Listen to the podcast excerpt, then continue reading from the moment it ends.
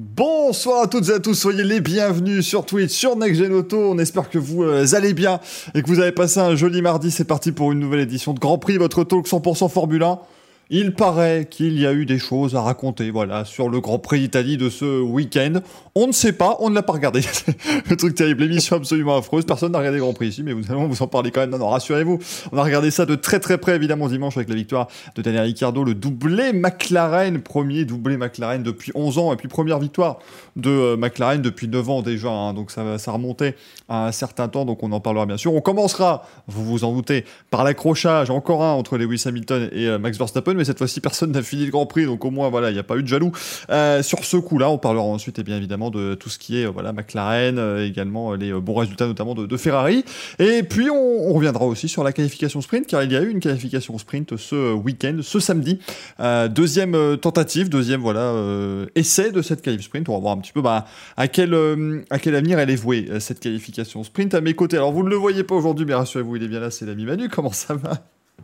salut Michael, salut à tous. Bah, écoute, ça va très bien. Effectivement, je ne suis pas euh, présent visuellement, mais je ne pouvais pas non plus être absent pour, euh, pour, la, pour célébrer la victoire de McLaren. Donc effectivement, je suis bien là et bien prêt à, à, débriefer. Alors, il est bien prêt quand ça ne coupe pas, hein, parce que voilà, à un moment donné, c'est aussi le risque de faire des, des podcasts en, en, étant mobile. Euh, voilà, mesdames et messieurs, mais rassurez-vous, on aura Yannick. fort animé. L'ami Manu qui n'est plus euh, étanche hein, depuis, euh, depuis dimanche, hein, vous le savez, vous avez l'habitude de, savoir que je ne suis plus étanche quand Fernando Alonso réalise de bonnes performances. Voilà, je peux vous dire que le premier doublé McLaren depuis 11 ans, euh, il l'a pas vu venir et il en est ravi à mon avis, Manu très clairement. Et puis on retrouve également Franck, bien sûr comme d'habitude. Comment, comment vas-tu? Eh, Salut tout le monde, bah, écoute, ça, ça va très bien, on s'attendait à un Grand Prix d'Italie à peu près tranquille, classique, on va pas répéter quand même la, folie de 2020. Eh ben si, on a, on a pu faire presque aussi bien. On n'était pas loin, hein, en effet. Euh, c'est vrai que cette victoire de, McLaren, on évoquera un peu plus en détail tout à l'heure, mais ça, doit leur faire du bien parce que ça fait quand même, sur deux ans, ils ont vu Alpine gagner, ils ont vu AlphaTauri gagner des courses, Racing Point, l'équipe elle n'existait même pas quand euh, McLaren gagnait encore des grands prix, et ils se retrouvent, en tout cas elle s'appelait pas comme ça, et ils se retrouvent à gagner des courses aussi, donc maintenant ça y est, McLaren rejoint ce, euh, ce cercle bah, de moins en moins fermé des équipes qui ont gagné des grands prix sur ces euh, dernières saisons. On s'en réjouit, euh, bien sûr, mais on ne peut pas commencer évidemment cette émission sans évoquer, eh bien voilà, hein, l'accrochage entre euh, Lewis Hamilton et Max Verstappen. On y est, mon cher Franck, ils se sont accrochés cette fois-ci pour de bon, hein, voilà, ils se sont accrochés, ils ont fini dans le bac à gravier, personne n'est reparti. C'était pas faute d'essayer. Alors, bon, que Lewis Hamilton essaye alors qu'il a une voiture sur lui, déjà, pourquoi pas. Que Max Verstappen essaye alors que sa roue arrière est dans les airs sur le halo de Lewis Hamilton, ça c'est encore autre chose. Mais les deux ont tenté de repartir. Bon, finalement, ça fait euh, bah, pas exactement 0 points, ça fait 2 points pour Verstappen ce, euh, ce week-end, et puis 0 euh, pour, pour Lewis Hamilton. Franck, ton, ton ressenti, ton analyse, toi, sur cet accident, sur cet accrochage entre Lewis Hamilton et Max Verstappen? Eh ben, je crois que ça donne bien le ton pour la fin de la saison parce que voilà, aucun des deux n'a voulu lâcher la, première chicane. Euh, moi, je suis d'accord avec les commissaires pour mettre principalement la faute sur, sur Max sur ce coup-là. Euh, après, on débattra du fait si est-ce qu'il fallait pénaliser pour le prochain Grand Prix ou pas, ça sera, ça sera autre chose. Non, mais on voit, enfin, les, deux sont, ne sont pas prêts à lâcher quoi que ce soit. Alors, on se retrouve aussi dans, cette situation parce qu'il y a eu une petite erreur lors de l'arrêt au stand de, Red Bull, parce que sinon les deux pilotes n'auraient pas dû se recroiser en piste euh, lors de la mi-course. Euh, alors Hamilton est perdu une seconde, je crois, à peu près sur son arrêt. Euh, Verstappen, c'est quasiment 9 secondes ajouté au temps, normal d'un arrêt, ça fait 11 secondes en tout. Et du coup, bah, les deux se retrouvent. Bah, on ne peut pas faire mieux en termes de sortie des stands et voitures qui arrivent. C'était vraiment côte-côte. je veux dire, au dixième près, ils n'auraient pas pu faire mieux. voilà, alors Hamilton garde normalement l'avantage de l'intérieur. Verstappen arrive avec tellement de vitesse, on sent qu'il n'a pas du tout, du tout, du tout envie de se ranger à côté ou derrière. Et voilà. Il n'a pas cherché à couper par la chicane, euh, Max Verstappen. Il a, cherché à prendre le virage. Euh, Hamilton, lui, ben, évidemment, il a pris son virage aussi. Ils, se sont vus tous les deux. Il n'y a, aucun souci là-dessus. Euh, maintenant, je crois que ça joue à qui, a, les plus grosses. Voilà, c'est la question, c'est ça. On n'a jamais vu Hamilton comme ça. Il dit qu'il veut pas cette réputation-là, mais si ça continue comme ça, ça risque effectivement de très mal finir. Là, on a vu Max Verstappen passer au-dessus de, l'arceau d'Hamilton et retomber sur son, halo avec euh, son fond plat et ensuite sa, roue arrière droite. Euh, Lewis l'a senti passer, il a eu mal au cou. ça aurait pu être un peu plus grave. Alors on peut dire merci le halo sur ce coup-là qui, retient la roue et nous permet de ne pas aller beaucoup plus loin. Après avec l'inertie, la vitesse, tout ça, la roue serait tombée un petit peu plus loin, aurait, plus roulé par-dessus, le, enfin par-dessus, mais devant le casque plutôt que retomber vraiment dessus. Donc je ne pense pas qu'on puisse dire que forcément ça lui a sauvé la vie, mais euh, les mots étaient forts quand même après le Grand Prix pour dire qu'effectivement le Halo avait peut-être sauvé la vie de, Lewis Hamilton, c'est peut-être tout à fait vrai. Je ne suis pas totalement convaincu non plus. Euh, voilà, je pense que le ton est donné clairement pour la fin de la saison. Euh, il va falloir aussi peut-être que la FIA intervienne, je ne sais pas. là, ils sont intervenus de manière entre guillemets polie en mettant trois places de pénalité à Verstappen. Voilà, je crois que on a un, scénario parfait pour une fin de, fin de saison euh, très très rythmée et très très intense. À la fin de saison, on risque effectivement d'être d'être chaude, hein, euh, bien sûr. C'est vrai que c'est toujours compliqué parce que beaucoup, voilà, l'émotion était, était élevée hein, avec, comme tu le dis, voilà, tout le monde qui disait ça a sauvé la vie. Bon, voilà, on peut dire merci au Halo, c'est l'avantage. On, peut dire voilà, que ça s'est bien terminé, en partie grâce au, grâce au Halo. Maintenant, j'ai un souvenir d'une image hallucinante de Sébastien Bourdet, c'est sur un départ à Cleveland il y a quelques années. Il a fait à peu près 50 mètres avec la voiture de Paul Tracy posée sur son casque. Je ne sais pas encore, lui non plus, comment il s'en est sorti ce jour-là. Mais c'est vrai que là, Hamilton, on, sent quand même, on voit la roue qui, qui tombe assez, euh, assez fortement. Toi, Manu, euh, cet accrochage, toi, qu'est-ce que tu en, penses? Euh, Est-ce que tu es plutôt en accord avec ce qu'a dit, ce dit Franck? Ouais, globalement, c'est euh, l'aspect jusqu'au boutiste des deux, en fait, hein, tout simplement. Il euh, n'y en a aucun qui a voulu lâcher, donc c'est vrai que c'est euh, c'est ce qui a posé problème aujourd'hui, dimanche. C'est ce qui posera encore problème, je pense, dans la saison plus tard, parce que de toute façon, y a, on voit bien que là, aujourd'hui, ils sont. Il euh, n'y en a aucun des deux qui veut finir derrière l'autre, donc euh, la conséquence est plus grave que l'accident lui-même. C'est un petit accrochage pas loin de celui qu'on avait vu à Imola. pour autant, c'est vrai que ça, ça montre aussi que aujourd'hui la tension monte et qu'il n'y en a aucun des deux qui va, qui va faire d'efforts. Quoi. C'est ça, c'est ça en fait, je pense là, effectivement, qui est le plus inquiétant pour cette suite de la saison, c'est que euh, au début de saison, il y a toujours un qui lâche un petit coup, ou qui voilà, qui laissait des, choses passer. Euh, tu parlais euh, Manu d'Imola, c'est vrai que Imola, voilà, il y a le petit contact, Hamilton sort assez large, il aurait pu rester aussi, tenter de rester sur la piste et ça aurait pu voilà, être un peu plus un peu plus compliqué. Euh, et puis plus ça avance, bah, plus on va commencer à justement ne plus chercher d'échappatoire. Parce que c'est vrai que, euh, messieurs, est-ce qu'on peut vraiment donner une faute à l'un des deux, sachant que à, un moment donné de la chicane, les deux en fait à chaque fois font une faute, Franck. Euh, C'est-à-dire qu'Hamilton va bloquer Verstappen en l'entrée de chicane, il n'est pas obligé d'aller à ce point-là. Puis Verstappen, lui, n'est pas forcément obligé de. Euh, il peut, comme tu as dit, couper la chicane aussi. C'est ça. Alors là, je pense que du coup, la FIA a donné le, tour à la, dernière action de cette action. Euh, et du coup, c'est Verstappen qui aurait dû lâcher au, tout dernier moment et ne pas voilà, chercher forcément à, forcer le passage. C'est assez délicat de toute façon dans, ce genre de situation. Euh, je pense qu'il n'y a plus de, respect, entre guillemets, dans le sens où ils savent très bien que s'il y en a un qui lâche à ce moment-là, c'est le signal qui est donné pour la suite. Euh, moi, je dis quand même, hein, du coup, avantage à la voiture qui doit être, qui est devant, du coup. Et, je pense que c'est peut-être aussi ça qui a dû primer. Et Hamilton, il avait toujours son aileron avant, devant Verstappen, sur tout, tout le long de l'action, que ce soit en entrée de virage ou après pour, la sortie de la chicane. Il va falloir un moment ou un autre qui, qui se mettent d'accord, entre guillemets, sur, euh, sur, sur, ce genre d'action, parce que ça, peut arriver comme ça tout le temps. Et euh, il y a Fernando Alonso qui a, qui effectivement dit c'était un incident de course pour lui, euh, mhm. parce que voilà, il y a eu d'autres d'autres situations dans le, du, même type pendant, pendant, la course euh, qui n'ont pas abouti à ce genre de à ce genre de, de contact euh, assez bah, pour le coup qui donne lieu à un abandon puisque c'est l'enchevêtrement des roues qui fait que que les deux pilotes finissent dans, dans, le gravier. Il y aurait juste eu contact entre les deux sans, enchevêtrement de roues. Je je ne sais pas si Hamilton restait devant ou si Verstappen passait euh, en force aussi. Et du coup, il y aurait peut-être aussi une enquête là-dessus sur effectivement le passage en force de Verstappen sur Hamilton. Donc, euh, on aurait peut-être encore discuté autrement euh, de cet après-Grand Prix. Voilà, est-ce qu'il y aurait, une pénalité justifiée ou pas? Dans les deux, cas, si les deux pilotes y mettent pas un petit peu du leur et si la FIA ne se mêle pas du débat, comme dit Manu, ça va se reproduire. Il n'y a pas de raison que ça ne se reproduise pas. On, peut imaginer du coup, euh, Franck et Manu aussi, euh, que, que, la pénalité vient là justement, histoire de dire bon, bah, les amis, vous êtes gentils, mais si vous continuez, euh, tout le championnat risque de passer un peu pour des, pour décisions, quoi, Manu. C'est ça, on sent que la FIA veut garder le contrôle parce qu'ils sentent que s'ils ne le gardent pas, il y aura 5, peut-être 4-5 accidents encore sur la fin de saison. Le, c'est bien pour ça qu'ils ont dit d'ailleurs que c'était exactement parce que Verstappen a forcé alors qu'il a toujours été derrière qu'ils l'ont pénalisé, de la même manière qu'ils avaient pénalisé Hamilton parce qu'il avait forcé à Silverstone et qu'il avait relâché trop tard. on sent qu'ils essayent de, leur dire voilà, si vous faites une erreur, il y aura des conséquences à ces erreurs. et des pénalités qui suivront. On sent qu'ils essayent vraiment de, les, empêcher en fait d'aller trop loin. Mais maintenant, je pense que dans la, chaleur du moment, comme on dit, il y a, forcément le, côté compétiteur qui revient et de toute façon, les pilotes euh, vont, continuer à se comporter comme ça, euh, au moins être à la limite, pas forcément trop la dépasser, mais au moins flirter avec. On dans le chat si Manu n'est pas présentable. Si, si, Manu est juste mobile. Donc, euh, il n'est en effet pas présentable, si vous voulez. Mais oh, oh, il, est toujours, il, est toujours, bourré suite à la victoire de McLaren, mais ça c'est. Exactement. il est dans un ah, bah, état, je vous. En fait, vous savez pas, nous on a l'image, c'est affreux. c'est une, une, mise en garde qu'on a fait tout simplement. Euh, merci Vardon pour l'abonnement avec Prime, merci beaucoup. Euh, bien sûr de continuer de soutenir la chaîne. Euh, c'est voilà, c'est vraiment beaucoup font aussi de parallèle dans le chat avec la, manœuvre à la deuxième chicane.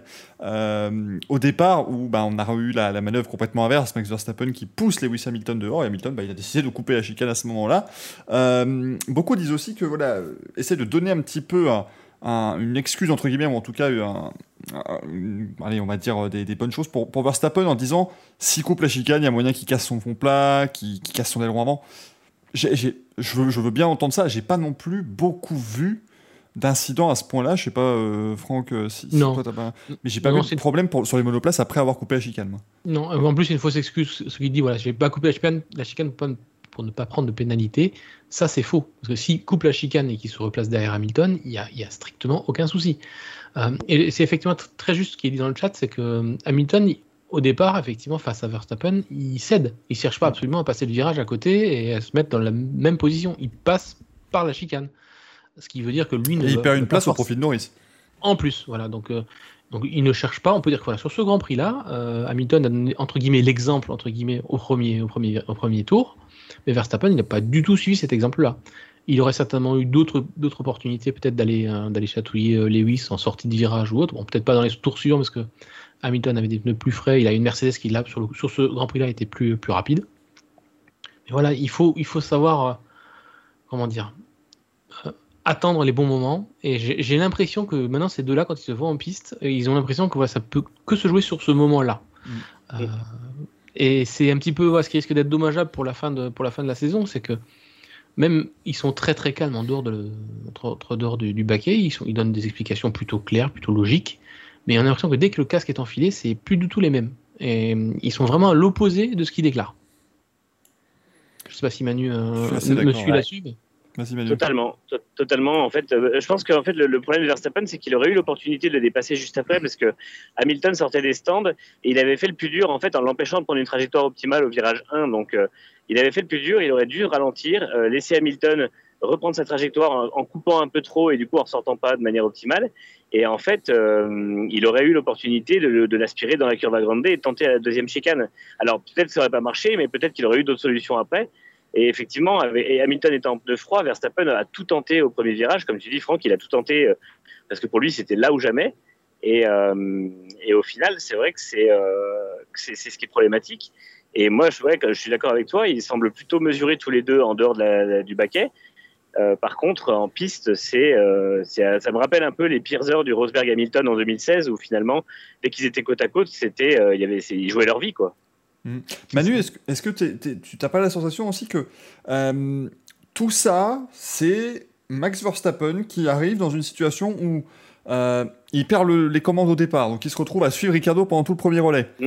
Il a un arrêt de 11 secondes, donc il sait qu'en plus ça vient de ruiner sa course.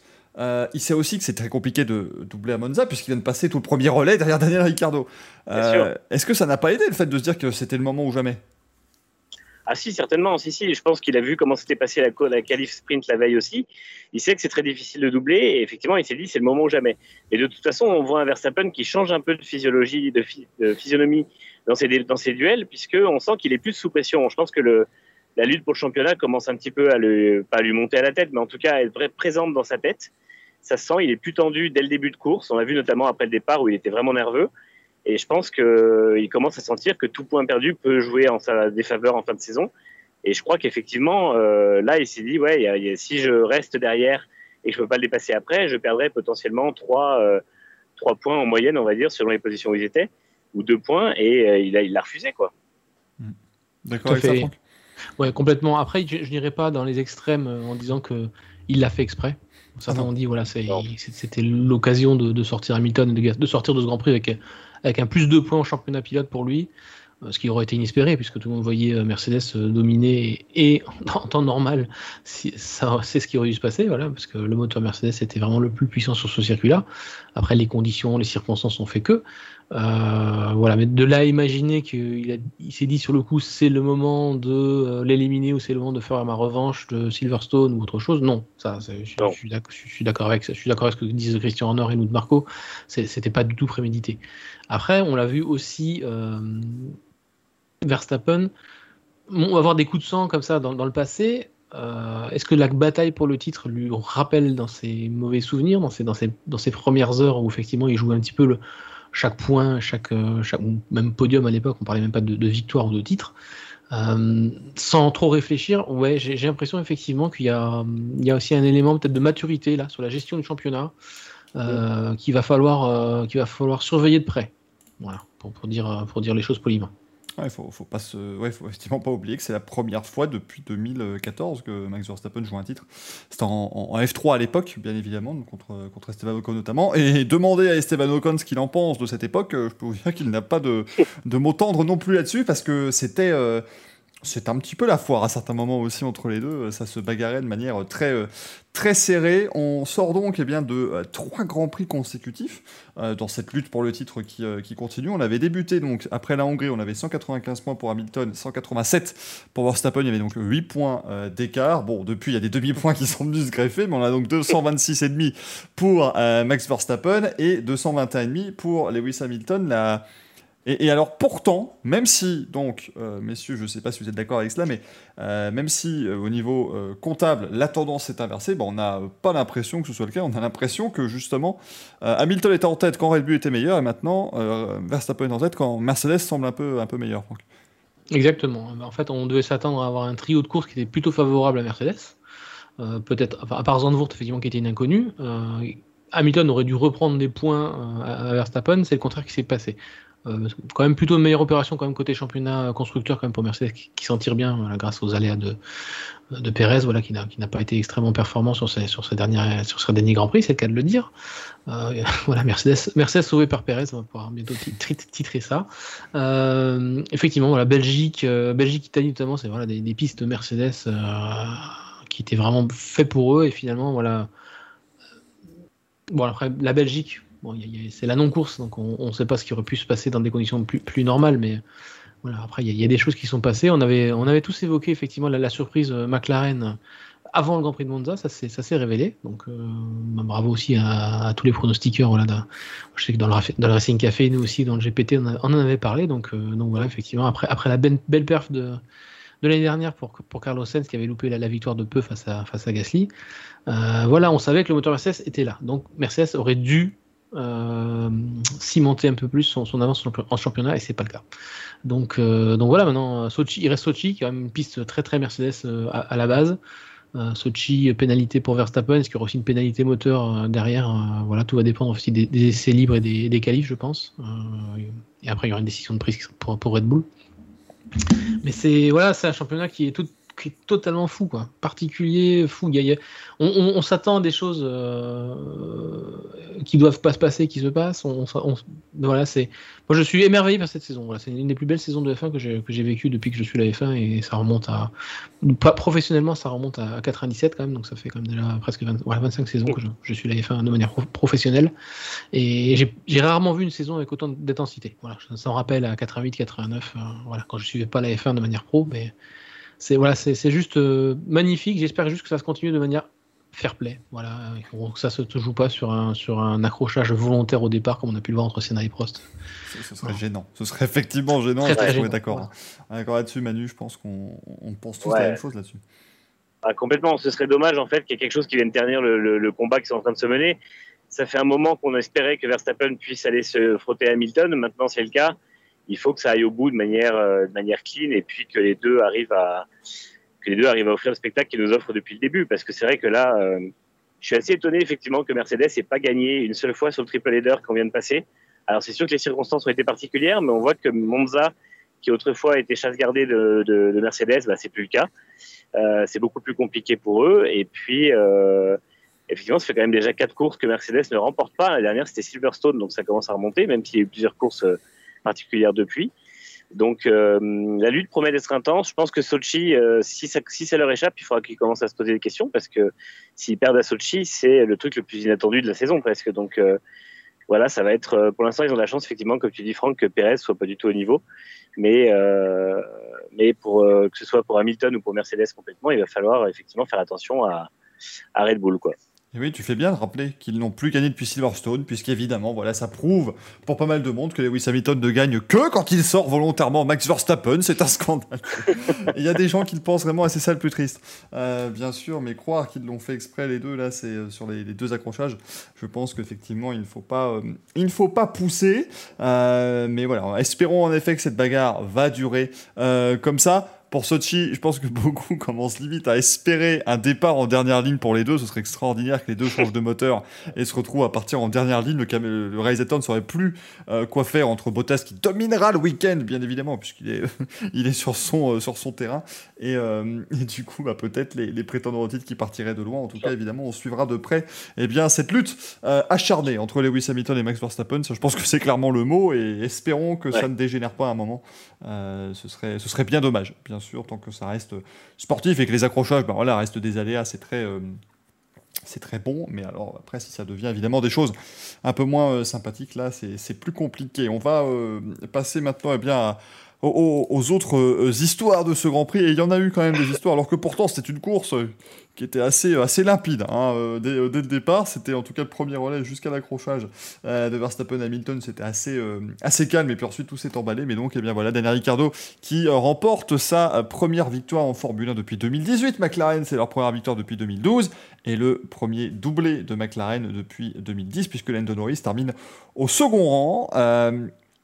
Franck, moi, ce, qui me, ce, qui, me rend le plus heureux presque pour cette équipe, c'est pas tant évidemment qu'il gagne sur ce coup-là, mais c'est que même sans l'accrochage, même sans trop d'aléas, Ricardo aurait certainement gagné ce Grand Prix après son départ exceptionnel. Ah aucun problème là-dessus, c'est vraiment une victoire à la régulière. Euh, c'est pas comme, bah, désolé pour Pierre, Pierre, Gasly l'année dernière ou euh, Esteban Ocon en Hongrie, effectivement, c'est vraiment à la performance qu'ils sont allés la chercher. Euh, voilà, très très bon départ de Daniel Ricciardo qui fait voilà, le, bah, ce qu'il fallait faire au départ, c'est-à-dire passer Max Verstappen pour ensuite maîtriser, le maîtriser grâce à sa vitesse de pointe. Il bénéficie évidemment de l'erreur de Red Bull au stand pour, souffler un petit peu, de mettre Norris en deuxième position. Euh, non, non, mais voilà, McLaren, Mercedes, euh, c'était déjà très bien l'année dernière, en progrès cette année. On, les voyait performantes avant, hein, voilà, maintenant les voir gagner, c'était à la régulière, c'était encore autre chose. Euh, si Mercedes n'avait pas, eu de soucis euh, voilà, au, départ ou lors de la qualification sprint ou la pénalité de Bottas, on n'aurait peut-être pas eu une victoire, euh, effectivement, McLaren, on aurait peut-être plutôt une victoire Bottas. après, voilà, le départ fait que Ricciardo se porte en tête, maîtrise sa course. et voilà, il a une très très bonne voiture qui est vraiment taillée pour ce circuit. Voilà, un très bon moteur, ça, ça, file droit. Bravo, c'est aussi, voilà, c'est aussi le, moyen de démontrer que la Formule 1 permet d'avoir des. Avec une, grille qui est plus rapprochée, d'avoir des vainqueurs différents à la régulière. Donc je suis vraiment impatient de voir la F1 2022 dans ce, dans ce sens-là, en espérant que les écarts ne, soient pas, ne, s'accroissent pas de nouveau.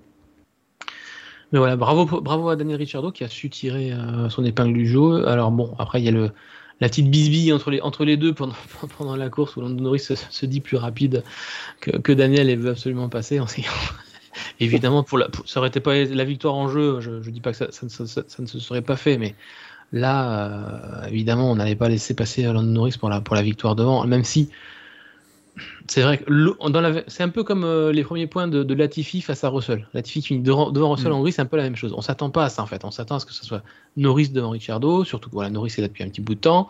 Ricciardo en plus il est en souffrance depuis le début de saison et c'est lui qui gagne le Grand Prix. Donc on peut comprendre la frustration de Norris. Norris qui est là depuis un petit bout de temps, qui est plus performant que son, son équipier et c'est lui qui finit deuxième alors que alors que c'est la victoire, la victoire depuis 9 ans, le doublé depuis 11 ans voilà, qui se joue. Donc c'est je peux comprendre la frustration sur, sur, le coup de, de Norris, mais je pense qu'il l'aura vite, euh, euh, ravalé aussi parce qu'il était très content après.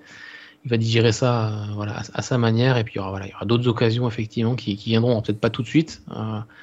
Mais voilà, bravo à McLaren, voilà, ils ont vraiment très très bien joué, leur carte sur ce coup-là.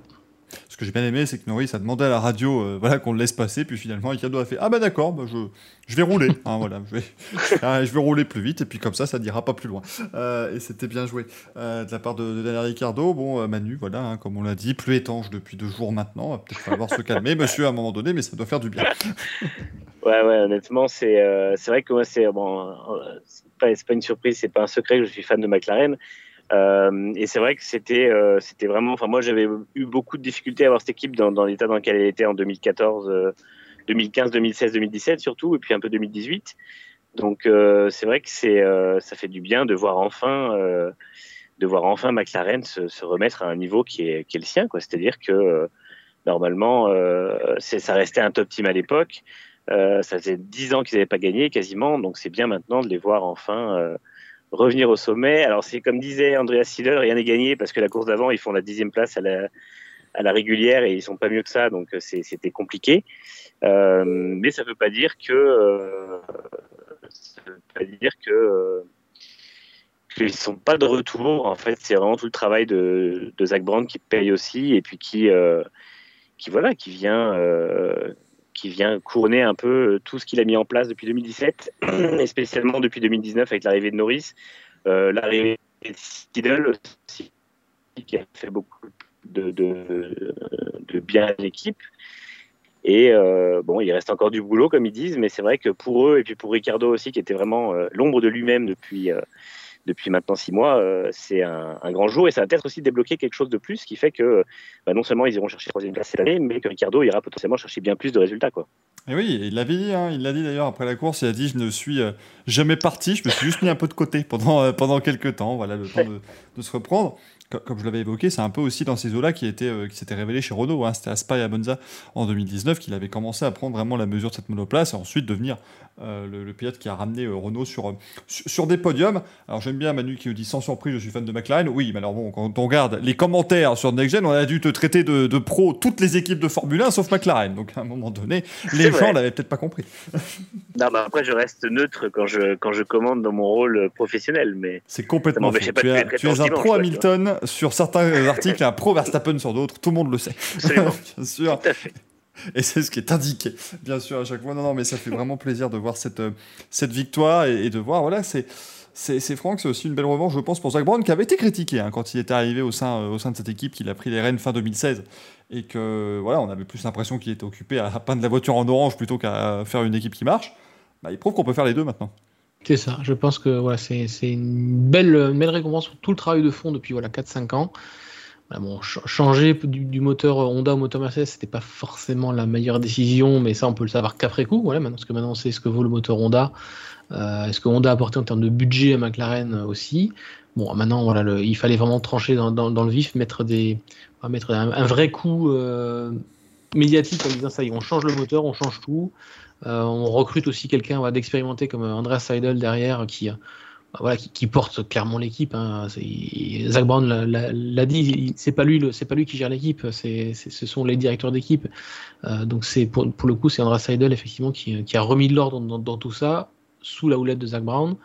Zach Brown, sa vision, son investissement, son coaching, sa vision de la course, effectivement, de quelqu'un de passionné qui, euh, voilà, qui traite aussi avec les actionnaires, qui a aussi euh, su convaincre, parce que voilà, McLaren aussi passait par une passe euh, financière très très difficile l'année dernière pendant le Covid avec beaucoup de, bah, beaucoup de pertes, hein, puisque les, les, véhicules de luxe ne se vendaient plus. Ferrari s'en sortait bien grâce à Ferrari, mais McLaren n'était pas du tout la même chose. Voilà, bon, il y a eu quand même quelques actions qui, ont, changé de main chez, McLaren, mais, la vision, la vision de l'équipe de course, elle, est restée quand même assez, fidèle à, à la ligne qu'il a tracée et qui semble payer aujourd'hui. Alors, comme le dit Manu, euh, rappelons, voilà, la McLaren, elle ne vaut pas euh, podium euh, sur tous les Grands Prix. là, c'est effectivement un circuit très particulier. Ce qui prouve encore que cette saison, elle est hyper disputée. C'est quoi sur des, sur des circuits très différents, voilà, on, peut vraiment avoir un mix dans la hiérarchie qui, qui se met en place. et voilà, les McLaren passaient voilà, d'une dixième place à Zandvoort, une semaine après, on est sur, sur une première ligne à Monza. Quoi. Donc, c'est ce qu'on veut voir en F1. Donc, Voilà, on veut le voir maintenant pour toutes les équipes, pas que pour McLaren. Voilà, ça fait, je crois que c'est 7 équipes sur 10 qui ont gagné lors des dernières, des deux ou trois dernières années. Je, n'ai plus la stat exacte. C'est ça, en deux ans. Ouais. c'est en deux ans. Seul Williams, Alfa Romeo et As n'ont pas gagné un Grand Prix. voilà, ça veut dire que ça y est, les choses bougent enfin en F1. il y a quelques temps, c'était que Ferrari, McLaren ou Red Bull, quoi. Voilà, donc c'était, c'est vraiment voilà, ce, renouveau de la F1 qui, euh, qui est porté par, la, part des nouveaux patrons, par, euh, par, par Zach Brown effectivement et sa vision. Andrea Seidel avec son expérience chez, Porsche qui est absolument, je pense, euh, génial pour, pour McLaren. Il y a vraiment un esprit course. On, les sent très, très, très motivés, très enthousiastes sous sa, sous sa direction chez McLaren. Donc, donc voilà, il faut, il faut que ça continue. Voilà, il faut espérer que la, la F1 de l'année prochaine soit, soit réussie. Euh, et puis, euh, et puis voilà, il faut. Voilà, je pense pas qu'il y aura d'autres succès cette année, sauf effectivement peut-être une autre surprise, mais euh, peut-être à Jeddah. Voilà, Jeddah est quand même un circuit aussi ultra rapide. Peut-être que, peut-être que ça peut jouer aussi s'il y a, s'il y a quelques bisbilles devant. Mais, mais voilà, ça sera, je pense que ce sera la seule victoire de McLaren, malheureusement, pour eux cette saison. Et après, ça sera voilà, début 2022 qu'on verra les nouvelles forces en présence. Après, c'est déjà pas mal parce que je pense qu'ils n'avaient pas dû parier sur leur victoire eux-mêmes euh, cette année. Donc, euh, c'est déjà une belle, euh, belle récompense pour tout le travail effectivement de Zach Brown. On, le dit souvent, mais voilà, hein, si vous voulez voir un bon, gestionnaire, c'est quelqu'un qui arrive à mettre les bonnes personnes aux bons endroits. C'est principalement comme ça qu'on gère une équipe. Et voilà, ça s'est vu pendant de nombreuses années avec tout ce qui était Force India, Racing Point, où voilà, ils n'avaient pas beaucoup de budget, ils arrivaient à aller taper bien plus haut que là où que, ce qu'ils avaient. Eh bien, Zach Brown a entrepris une même une même remontée avec, comme tu as dit, euh, Franck, une situation financière qui était quand même très, très compliquée à un moment. Et euh, ils ont quand même réussi à garder le cap et maintenant donc à, remporter euh, cette victoire avec ce doublé également grâce à, grâce à Endo Norris.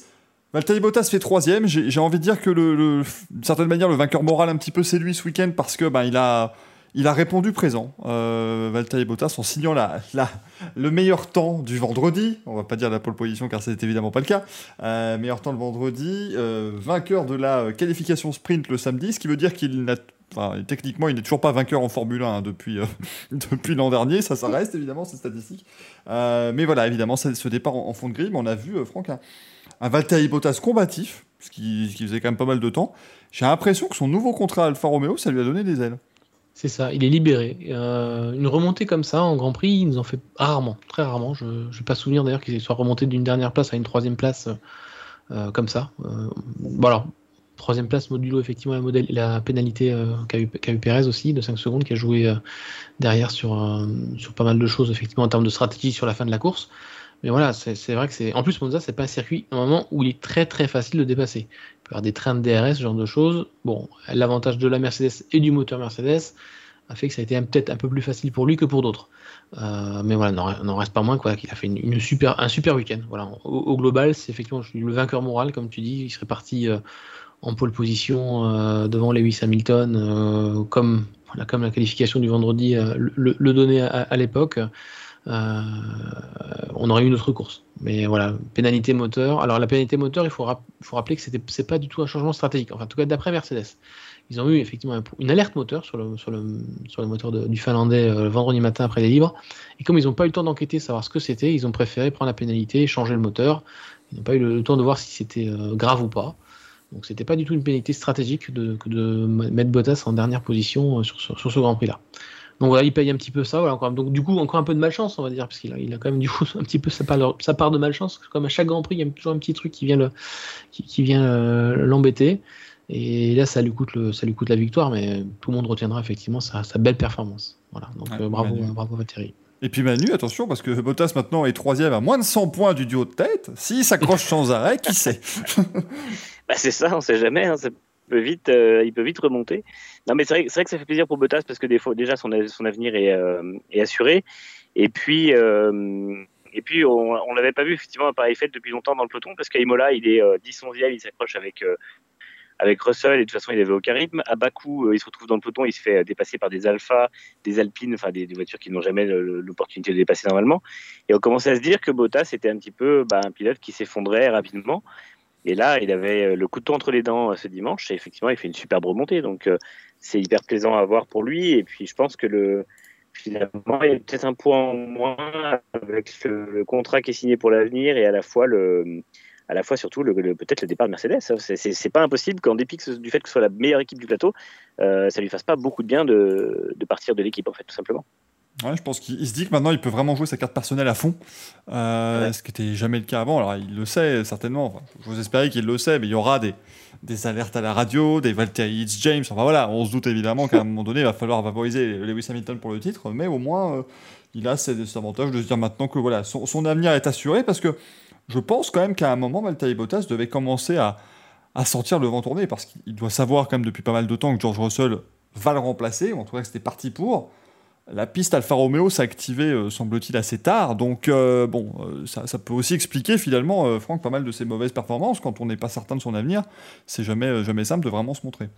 Bah, il a des contrats d'un an depuis, depuis 2017, donc effectivement, c'est toujours la même chose. tu es toujours jugé sur ta dernière course, ou ton, ton avant-dernière course quand tu arrives sur le moment de la pause estivale, donc c'est toujours un petit, peu, un petit peu délicat, je pense, en, termes de, de mental, clairement.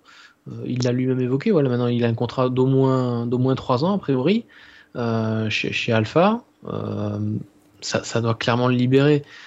et puis faire une telle prestation à, Monza, et puis de toute façon pas qu'à Monza, il, sur beaucoup de circuits, il est très très proche d'Hamilton ou devant en performance pure. C'est vrai qu'en en, course, il est quand même toujours un petit peu moins cinglant que, que Hamilton sur voilà parce qu'il faut faire des, des, longs relais un petit peu un petit peu fort il a toujours eu un petit peu plus de mal là-dessus mais voilà c'est pour moi il a tout à fait sa place en Formule 1. Et pour ceux qui disaient dégage, dégage Bottas, parce qu'on en a vu hein, des, commentaires comme ça.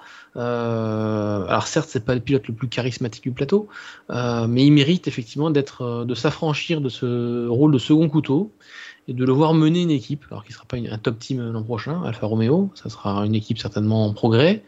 et voilà, de le voir un peu s'épanouir dans un autre contexte. Donc moi j'ai hâte de voir ça.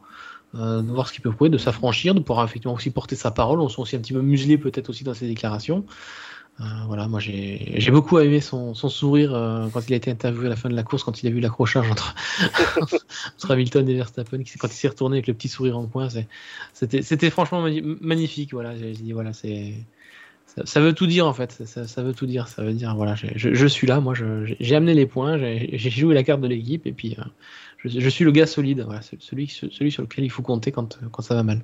Il a très bien joué le coup dans, une situation pas simple, euh, Manu, euh, quand, on lui pose cette question, parce que quand on lui pose une question comme ça, c'est très clairement, le, sous-texte est clairement dit. Bon, voilà, Valtteri, euh, toi, tu ne joues rien là-dedans, tu, voilà, tu, tu n'interviens pas là-dedans. Raconte-nous ce que c'est quand tu vois les deux meilleurs qui s'accrochent, et lui, bah voilà, il a dit non, non, mais moi, m'en fiche complètement. Ouais, mais en fait, c'est ça, et en même temps, il si les accrochages se multiplient comme on, pense que ça peut arriver, ne serait-ce que s'il y a trois accrochages entre les deux sur la fin de saison, euh, et donc trois, deux ou trois doubles abandons, bah c'est des, courses dans lesquelles ce sont Pérez et Bottas en fait qui vont jouer euh, le, titre constructeur et donc qui vont jouer l'avantage de l'une ou l'autre équipe. Et je pense que hum, ce qui fait sourire Bottas dans ces cas-là, c'est de dire, comme tu dis Franck, justement, c'est moi qui amène les points et c'est moi qui aide aujourd'hui. Euh, Mercedes à reprendre le large sur Red Bull, alors que justement au championnat pilote, c'est Red Bull qui domine. Donc euh, on voit que l'apport de Pérez est pour l'instant moindre que celui de Bottas. Et je pense que là, Bottas, qui partait de très loin, devait avoir un peu peur que de ne pas réussir. Et puis à la fois, Pérez partait pas non plus de très haut sur la grille, donc euh, c'était pas gagné pour lui non plus. Et c'est vrai que finalement, bah, Bottas a remporté ce combat euh, des seconds couteaux entre guillemets, qui en fin de saison finalement pourrait avoir beaucoup plus d'importance que ce qu'on qu'on pensait au début encore, hein, malheureusement, effectivement, une qualif euh, pour Pérez, et là je parle du vendredi comme du samedi, qui était quand même pas simple hein, pour, euh, pour le pilote mexicain, euh, qui, on le rappelle, effectivement, termine troisième en piste, hein, mais, mais il a écopé d'une pénalité de 5 secondes. Pénalité logique, monsieur, quand on voit les, les agissements, c'est pas. Voilà sans, aucun problème sur la, pénalité. Non, il n'était pas là ce week-end. Euh, on avait pourtant parlé de, lui euh, plutôt bien sur ce circuit avant euh, ce Grand Prix. c'est un circuit qu'il aime bien, sur lequel il finissait tout le temps dans les points, où il a toujours été solide. Et malgré ça, il se prend quand même une pilule de 7 dixièmes face à, face à Verstappen en qualif. moi, je ne comprends pas. 7 dixièmes sur un circuit comme Monza, c'est juste énorme. quoi. Donc sur un circuit où les écarts sont normalement assez faibles entre les équipiers, d'ailleurs on l'a bien vu entre, entre Norris et Ricciardo, hein, c'était 6 millièmes si, mes souvenirs sont bons euh, en qualif, se prendre 7 dixièmes sur un circuit entre guillemets simple en termes de pilotage, je, parle, je, je dis simple dans le sens, euh, voilà, euh, les, virages à, optimiser, ce genre de choses, voilà, c'est de l'accélération au freinage, les chicanes, c'est pas ce qui mobilise le plus le talent d'un pilote pour aller chercher le dernier kilomètre heure ou le dernier dixième de kilomètre heure dans chaque virage. Euh, voilà, il est plus facile d'être proche de quelqu'un sur un circuit comme Monza que sur un circuit comme Istanbul ou, Monaco. Voilà, c'est ce genre de, circuit très difficile. Et se prendre 7 dixièmes sur, un circuit comme celui-ci, je suis désolé, c'est pour moi, c'est pas, c'est pas pardonnable. Quoi. Je suis assez d'accord, euh, je vais pas Manu si tu penses pareil, mais c'est vrai que c'est quasiment la seule équipe où on a un énorme écart, écart en qualif. Hein. Ah ouais, clairement, c'est euh, très compliqué, hein, honnêtement. Euh, euh, il manque toujours quelque chose à Pérez sur le sur la confiance en fait, je pense, parce que finalement c'est ce qui à Monza c'est un peu ce qui joue. Il faut une grosse confiance au freinage que semble avoir retrouvé Ricardo, puisque justement ça allait très très bien. Moi j'avais un peu peur pour lui, vu que c'est un circuit, il faut de la grosse confiance au freinage. Et à l'inverse, Pérez semble toujours ne pas avoir la limite de la voiture dans, dans les mains, donc bah, c'est sûr que là, quand ils arrivent à 360, enfin, ouais, 350 au bout de ligne droite et qu'il faut freiner à 70 km/h, ben, euh, je pense que lui freine un peu plus tôt, euh, potentiellement passe un peu moins bien les virages, accélère un peu plus lentement, et en fait ça joue énormément. Euh, et ça fait un écart qui est effectivement pas normal sur un tracé qui se fait aussi vite. mais moi, pour moi, c'est toujours une question de prise en main de la voiture, et je pense que ça, malheureusement, contrairement à des Vettel ou, ou Ricardo qui ont réussi à trouver la clé un peu pour mieux exploiter leur, leur voiture, je crois que Pérez n'y arrivera pas avant la fin de saison et qu'il faudra qu'il se repose sur ce qu'il est capable de d'apprendre avec la prochaine voiture qui sera très différente en fait. Nico dans le chat qui veut dire on parle de Kubica qui prend une seconde et demie par son équipe en qualification. Bah, écoutez, euh, oui, vous êtes gentil, mais enfin Kubica c'était son euh, dimanche soir, il a terminé son cinquième jour en tant que pilote titulaire chez Alfa Romeo quand même. Enfin, c'est, faut, faut, pas oublier que le garçon, euh, le garçon remplaçait Kimi.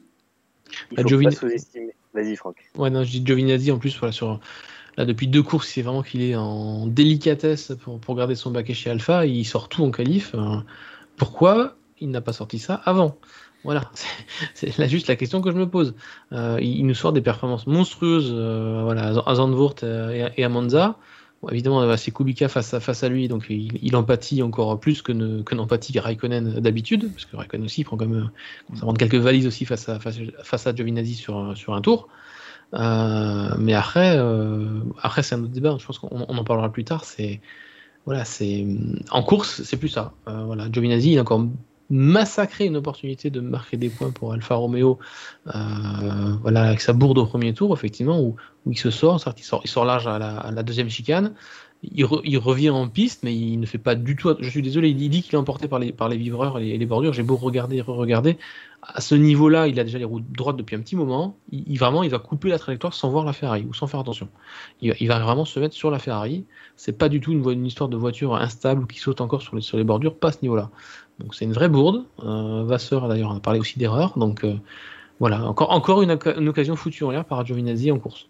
Voilà. Et là, là pour l'instant, pour ça, j'ai pas les mots. Donc. Euh, je comprendrais tout à fait qu'il se fasse, euh, qu'il se fasse euh, lourder à la fin de la saison. Et lourder est un mot euh, bien choisi. je, suis d'accord avec ah, complètement. c'est déjà il se réveille trop tard au niveau performance. Et puis effectivement, il y a quand même un gros souci de, il y, a, un gros souci de, de, de, de, foirer tout ce qui, toutes ses courses en fait. C'est soit il est lent, soit il a des, bon à Zandvoort il a une crevaison, mais de toute façon, même sans sa crevaison, il fait pas beaucoup mieux que 12-13e. Euh, là, il, ouais, je sais pas ce qu'il lui a pris. Il, passe une Ferrari au départ, il avait presque fait le plus dur pour faire un bon résultat. Et euh, se retrouvait entre deux voitures qui n'étaient pas les meilleures en ligne droite. Et au final, euh, il rate sa deuxième chicane et en fait, ouais, il se rabat en piste comme si, euh, comme si il était tout seul. Et en fait, Sainz ne lâche pas. Il a totalement raison puisqu'il est sur son sur sa trajectoire et que la piste est propre devant lui et libre. Et en fait, euh, en plus, ça aurait pu faire un gros, gros accident. Et, euh, effectivement, bah, il rate, il rate des, points, sûrement. Pour moi, il rate un top 5, euh, top 7. Mais donc, pour Alfa Romeo, bah, au lieu de, reprendre, on va dire, 6 points ou 5 points à Williams, ils en perdent encore 2. Donc, Vasseur, je pense qu'il en a un peu plus que, que Mar, même s'il essaye de rester à peu près correct dans ses propos. Je pense que pour Giovinazzi, c'est la fin de l'aventure qui se profile parce que de toute façon, maintenant, il n'est déjà pas favori face aux autres candidats. Et là, je pense que c'est, euh, si c'était pas déjà fait, je pense que depuis dimanche, il est euh, éliminé de la course à un baquet l'an prochain. C'est-à-dire que depuis deux ans, euh, c'est constant avec Alfa Romeo. S'il y a une course folle, tout le monde va chercher des points et Alfa Romeo va faire 12-13 ou 13-14. C'est toujours pareil. et effectivement, il y avait une opportunité et là, Antonio Giovinazzi l'a laissé filer vous le savez, je, défends souvent Antonio Giovinazzi, qui pour moi quand même est voilà, un pilote qui a prouvé avoir sa place dans l'élite, mais s'il fait encore des erreurs comme ça, c'est pas, voilà, pas surprenant si on, si on préfère mettre un rookie à sa place. le rookie fera les mêmes erreurs, mais il aura une courbe de progression à un moment. C'est ça qui est un petit peu inquiétant pour, pour Giovinazzi. Il arrive maintenant à sa euh, troisième saison complète. Il a, fait ses premiers remparts en 2017 aussi. Il devrait réussir à gérer la pression de ce genre de résultats. Et là, l'erreur qu'il fait à la chicane, en plus, elle est, elle est assez bête. quoi. C'est vraiment déjà l'entrée de la chicane en elle-même. Il, perd un peu le contrôle. C'est, il, il, se fait emporter par son, euh, par son enthousiasme. Je pense que c'est vraiment ça. Il était juste, voilà, il débordait d'envie de, bien faire. Et puis, bah, parfois, malheureusement, quand on veut trop bien faire, on ne fait pas les choses comme il faut. Donc, euh, ça, malheureusement, pour Antonio Giovinazzi, ça se termine 13ème. Et euh, il finit finalement avec deux secondes d'avance sur Kubica. Euh, même si, alors j'avoue qu'il a pas non plus beaucoup de chance quand il fait son premier arrêt et qu'il se retrouve à faire un arrêt 5 ou 6 secondes plus long que ce qui était prévu parce que chez Alpha, on, on le laisse pas repartir. Mais il aurait certainement pas été chercher des points, à mon avis. Hein. Antonio Giovinazzi, surtout pas avec sa, sa pénalité qu'il a eue également.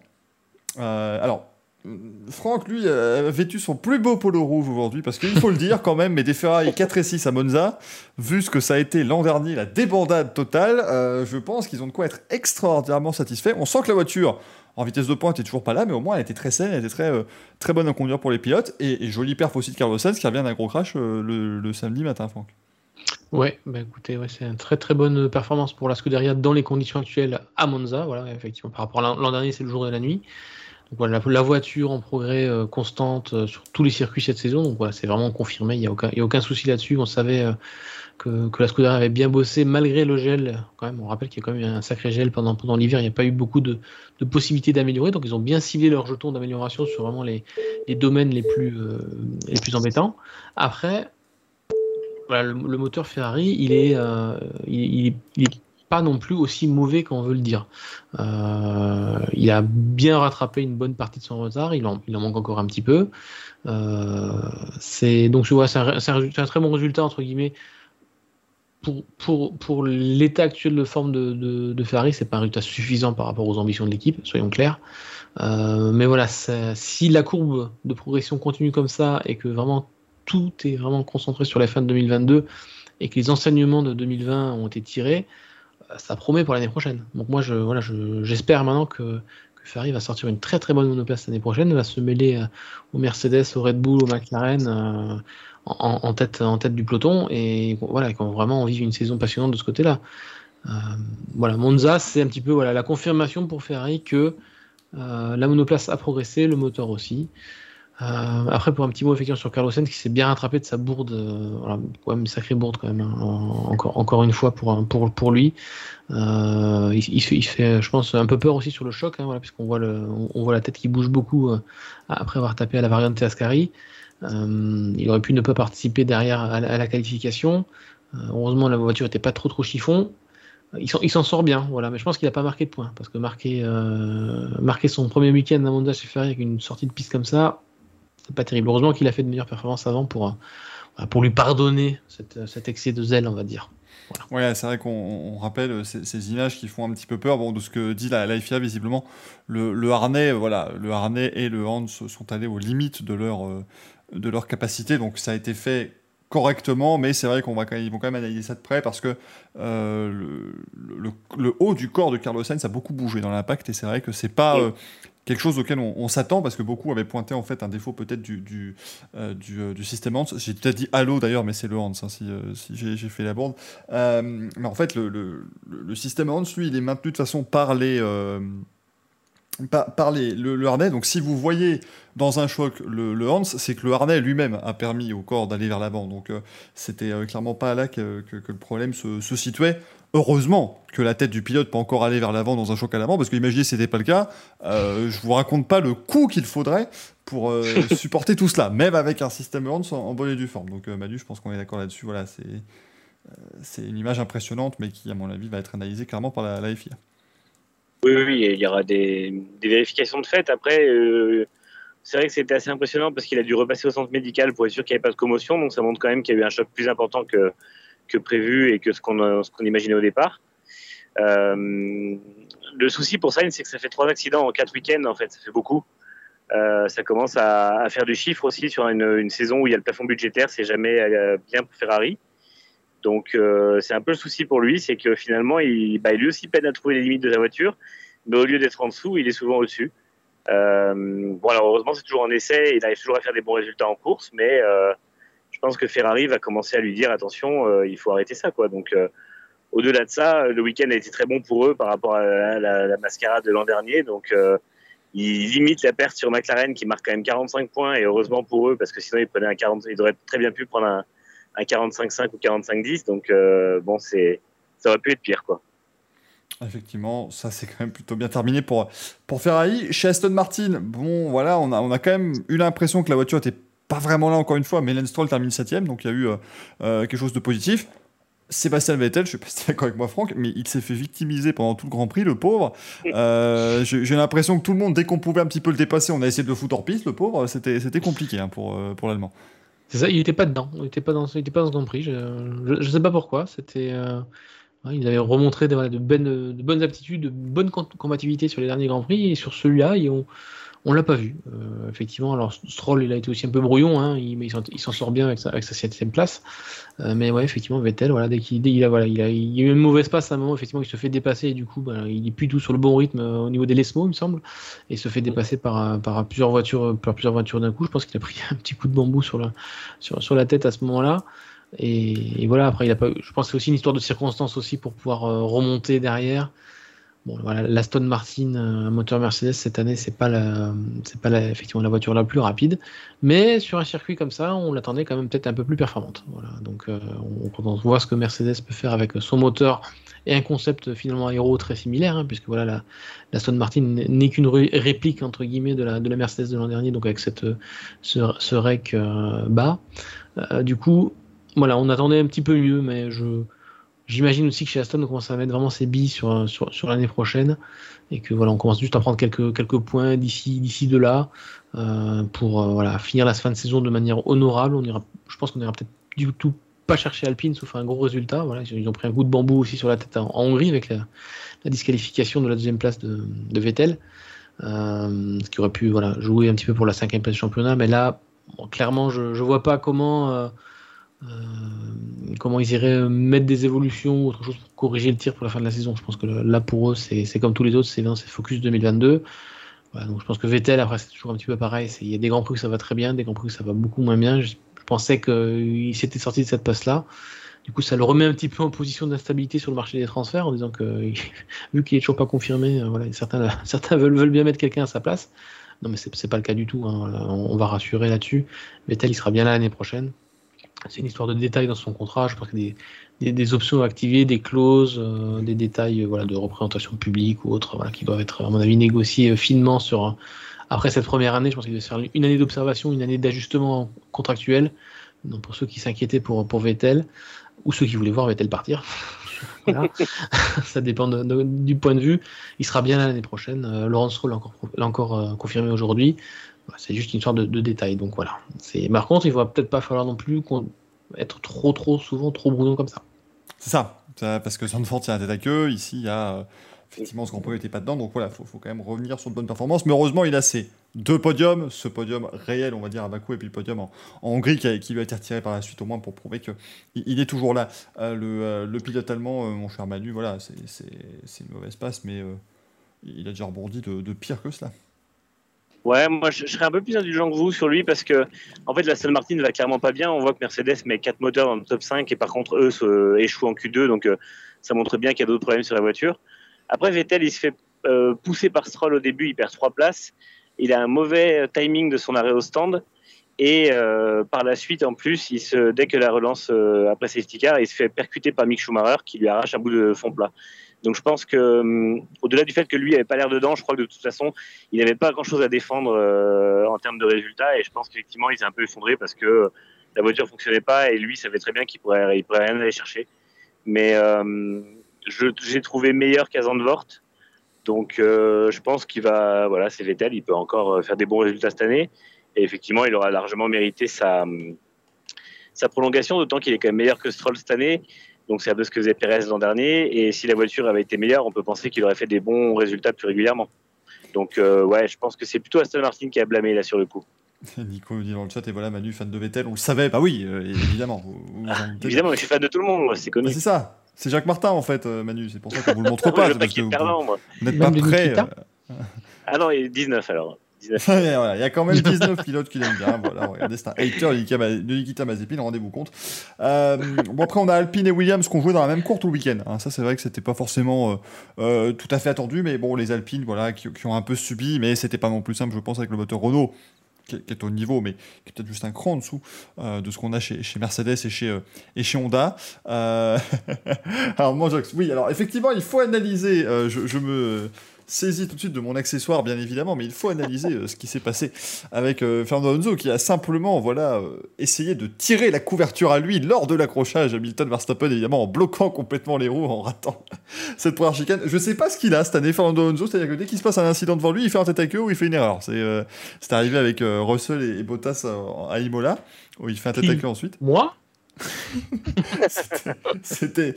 Pour ceux qui n'ont pas la, vanne, elle est marquée là, hein, très clairement, c'est une prononciation, hein, bien sûr, de cette magnifique casquette, mais voilà, c'est-à-dire que voilà, Fernando Alonso, il a réussi à faire encore parler de lui, alors que pourtant l'Alpi n'était pas là du tout. euh, donc on, arrive à, à, s'en rappeler, on en parlera tout à l'heure quand on parlera de la, qualification sprint. Russell fait 9, c'est bien pour Williams aussi de continuer de marquer des points, et, finalement, Franck, bah, j'ai l'impression qu'il a fini 9ème, on était là comme si c'était normal maintenant, ça y est, c'est devenu habituel. Alors, on s'attendait, moi je m'attendais un petit peu mieux quand même de Williams sur ce circuit.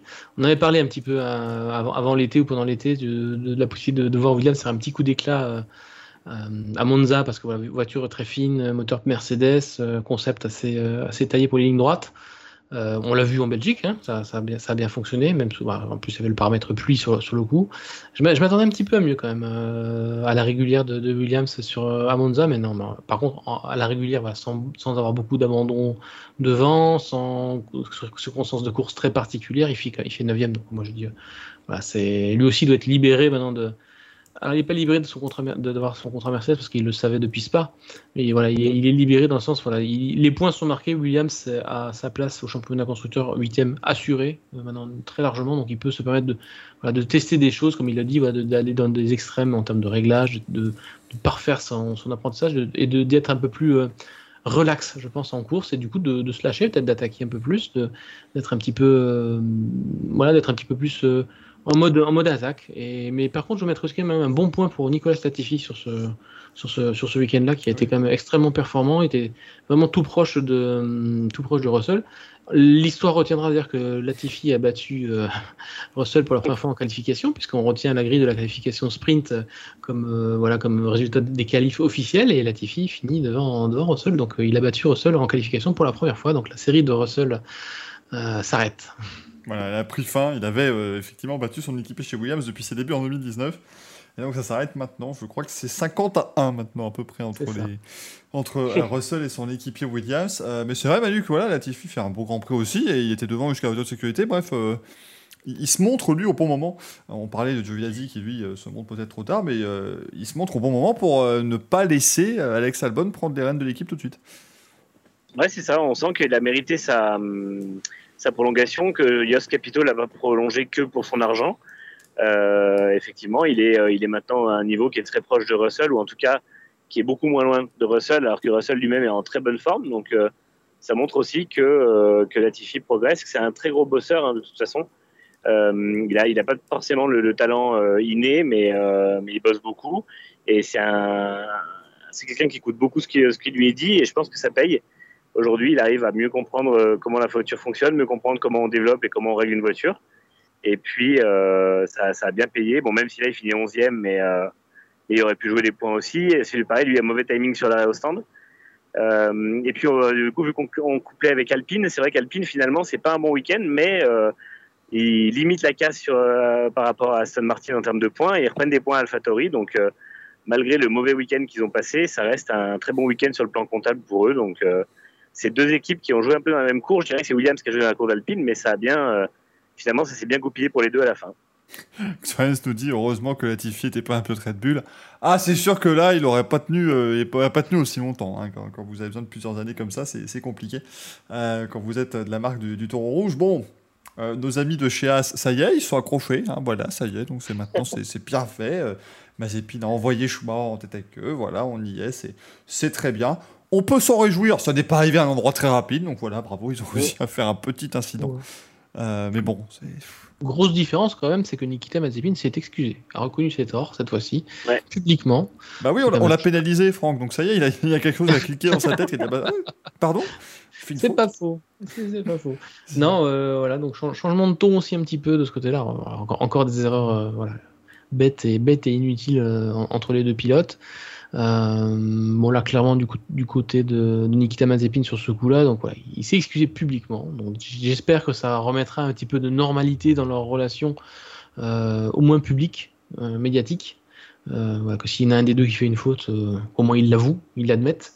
Euh, après, voilà, la rivalité entre les deux, euh, elle, sera toujours là, ils peuvent pas se piffer, donc euh, c'est comme ça. Donc c'est c'est ou pas, c'est Papa Mazepin qui va réussir à prendre un, jour le, commandement de, l'équipe. On peut dire ce jour-là que Mick Schumacher signera son sa, sortie. on en est à ce point-là, mais c'est voilà, bon, c'est as, c'est as, c'est as. c'est à, la, lumière de, de, de, cette grande, de cette grande année euh, où il fallait pas de façon attendre de miracle. Mais bon, au, moins, ils, nous font le spectacle, en, ils nous font rire, quoi. C'est les, c'est, les Muppet Show, les Muppet Show du, du peloton, quoi. C'est ça, c'est ça, parce que quand Williams était, euh, était dernière de très loin, bah, on n'en parlait jamais parce qu'on les voyait jamais, voilà, il se passait rien. Là, au moins, il se passe des trucs, quoi. C'est un petit peu euh, Manu, c'est un petit peu le feuilleton, c'est les feux de l'amour, on aime bien ça, voilà.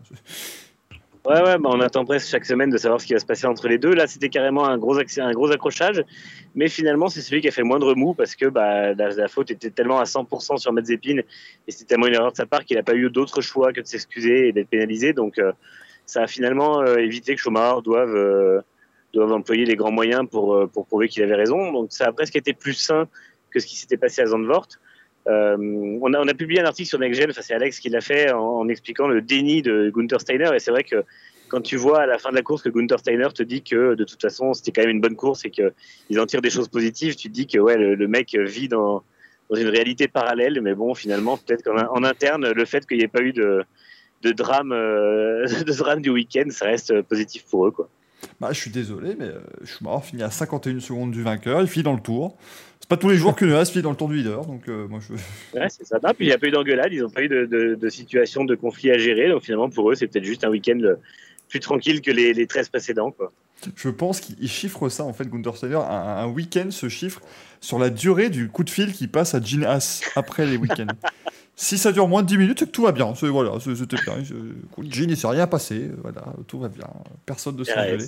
Euh, bon, un, week-end qui s'est très mal passé, par contre, en tout cas un dimanche qui s'est mal passé, c'est chez AlphaTauri, parce que bon, euh, Yuki Tsunoda n'a pas pris le départ et Pierre Gasly a abandonné au bout de trois tours. Euh, là, ça fait, bah, ça fait mal. Une équipe qui avait gagné le Grand Prix l'an dernier, bien sûr. Franck, on peut, on peut, être évidemment déçu et, attristé pour Pierre Gasly déjà avec l'accrochage en qualification sprint. Des accrochages à cette chicane-là, il y en a eu 15 de tout le week-end et il y en a un qui personnellement avant dans la courbe à grande c'est lui. Et ouais, mais il était derrière, donc c'était sa faute. Hein. Voilà, on, peut pas. Ça... Il n'a pas fait beaucoup des fautes. Euh, il n'a même pas fait du tout, je crois, de l'année. Bon, je vais pas souvenir de, quelque chose de très marquant en tout cas. Euh, nul n'est parfait. Il, va toucher un petit peu, effectivement. Je crois que c'est une McLaren devant lui. Ouais, mais je pense que c'est, je crois que c'est Ricardo, mais il ralentit fort, quoi. C'est un peu. Ouais. Il se fait piéger. Hein. C'est un petit peu piégé. Il, tape euh, très légèrement, assez pour, assez pour plier son aileron avant pour qu'il se désolidarise dans la cour à Grande. Heureusement, il se fait pas mal. Euh, ça, c'est effectivement le, point à retenir. Euh, mais par contre, effectivement, ça lui ruine, ça lui ruine du coup la, suite de son week-end. C'est le, le problème où la bonne, la bonne chose de ces qualifications sprint, c'est que s'il se passe quelque chose lors de cette, euh, lors de cette course, mini-course de, 100 km, c'est où, vous finissez derrière euh, et vous avez, vous avez ensuite euh, double dose, double, double ration le lendemain parce qu'il faut remonter, il faut remonter tout le peloton. Donc, non, ben voilà, on peut pas, de, comme on dit souvent, de héros à zéro entre 2020 et 2021. Bon, voilà, c'est un week-end sans pour, pour, pour Pierre qui en plus subit, à mon avis, je pense, ça n'a pas encore été trop, expliqué ou je n'ai pas vu l'explication. Je pense qu'ils ont, comme ils ont changé son moteur, profité effectivement du fait qu'il partait euh, du fond gris pour euh, changer son moteur, changer son, son aileron arrière. Je pense qu'ils ont dû peut-être mal le remonter, donc quelque chose qui ne devait pas, devait pas être très très, très, bien, très, très bien remonté dans la monoplace à ce moment-là. Donc voilà, à voir du côté de, Honda ce qui s'est passé. Pour Sonoda, euh, problème de frein, voilà, donc dès la grille de, départ. Donc, euh, bon, un week-end sans, un, week sans à domicile après un week-end euh, fastueux l'année dernière. Bon, c'est la FA comme on l'aime, quoi. C'est Ça, va très bien un week-end, ça va, ça va pas du tout le week-end suivant, ça va très bien une année, ça va beaucoup moins bien l'année suivante. Voilà, il y a toujours il faut toujours des gagnants et des perdants, donc cette année, cette année c'était AlphaTauri la la grande perdante dans le, dans le peloton. D'accord avec ça, Manu? Ouais, complètement. De toute façon, euh, Gasly, je crois que c'est sa deuxième erreur. Il me semble qu'à à Bahreïn, c'est un peu lui. Hein. Ouais, c'est la même chose. Il, va toucher une McLaren devant, Ricardo d'ailleurs, je crois. Euh, mais bon, après, euh, c'est des petites erreurs. C'est toujours au départ, c'est toujours sur des moments où le, contact euh, se joue à 2-3 km de, de, différence par rapport à ce qu'il aurait pu éviter. Mais bon, le fait est qu'effectivement, c'est une petite erreur. C'est pas, elle a des grosses conséquences. C'est un peu ce qui est dommage pour lui. L'avantage, bah, c'est que finalement, vu qu'il a un problème technique le lendemain, il n'y a pas de regret à avoir par rapport au fait qu'il s'était quand même super bien qualifié le vendredi, puisqu'il fait encore un top 6. Hein, c'est son 11e de l'année, je crois en 14 courses, donc ça reste vraiment une saison fantastique pour lui. Il faut des grands prix sans. Euh, la plupart des grands prix sans cette année, c'était à cause de la stratégie. Là, c'est euh, il, a, il a ruiné sa qualif avec une petite erreur. Bon, la, course, il y a un problème mécanique, c'est pas c'est pas un drame. AlphaTauri sont bien partis pour euh, bétonner la sixième place, qui est vraiment loin d'être mauvais. Et lui peut encore finir dans le top 10 du championnat, ce qui serait parce qu'il perd une place au profit de Ricardo, mais ça reste ça reste quand même très bon. Donc donc je pense que euh, c'est pas bien grave, quoi. Qui est, ça peut arriver. Et puis euh, bah, un week-end sans sur 23 courses ou 22, c'est normal, quoi. Ouais, et un Grand Prix sans en volant d'une AlphaTauri, c'est pas chose qu'une plusieurs Grands Prix sans en volant d'une Red Bull ou d'autres places. Voilà. Exactement. Euh, les conséquences sont quand même moindres. Donc c'est encore à souligner, il se bat avec une AlphaTauri quand même. Quand on voit quand on voit où est Tsunoda dans le dans le peloton par rapport à lui, on peut que saluer la performance de Pierre Gasly cette année. Quoi. C'est ça, Alexandre dans le chat nous dit euh, Gasti, c'est deux petites erreurs seulement, mais à chaque fois un top 6 raté, grosse conséquence. Mais en fait, il rate ses gros résultats parce qu'il fait des, grosses perfs en fait. C'est que si on regarde le niveau qu'a Tsunoda, alors à Bahreïn, Tsunoda pouvait faire Q3 et c'est vrai que là on a le sentiment qu'à Bahreïn ils ont loupé vraiment une belle occasion. Mais euh, quand on voit les performances de Tsunoda ce week-end, euh, voilà, si Gasly ne surperformait pas, sans doute qu'il n'allait pas non plus perdre énormément de points avec cette erreur-là. Donc c'est aussi euh, il perd de gros, gros coups parce qu'il arrive à les faire à chaque fois maintenant. Et c'est vrai qu'il arrive à toujours euh, qualifier cette voiture très très haut sur la grille. Et ça fait plaisir de voir Pierre Gasly en, verve pareil. Euh, bien entendu, ce que dit Franck, tu vises un pied Red Bull en particulier en disant plusieurs week-ends sans dans une Red Bull, c'est autre chose. J'ai envie de dire tous depuis 2019. Hein, c'est un peu ça.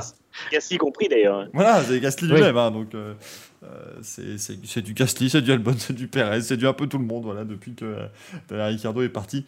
Euh, de, l'équipe autrichienne. C'est bien là, je voudrais quand même dire quelque chose c'est que Gasly, euh, quand on l'a mis à côté de Verstappen, il était à 4-5 dixièmes avec son expérience de l'époque. Euh, maintenant, avec son expérience de maintenant, je, suis, je, comprends vraiment sa frustration de ne pas le mettre dans la Red Bull parce que je pense qu'il serait quand même beaucoup, beaucoup plus proche de Verstappen. C'est le petit aparté. Nico qui nous dit tiens c'est une Formule en fond de l'émission même pas Alonso mais enfin le fond euh, change toutes les euh, je ne sais plus je crois que c'est 8 ou 9 secondes ça, va, ça, évolue. Donc là vous avez par exemple Hamilton et ça va changer. Il y a évidemment Fernando Alonso enfin.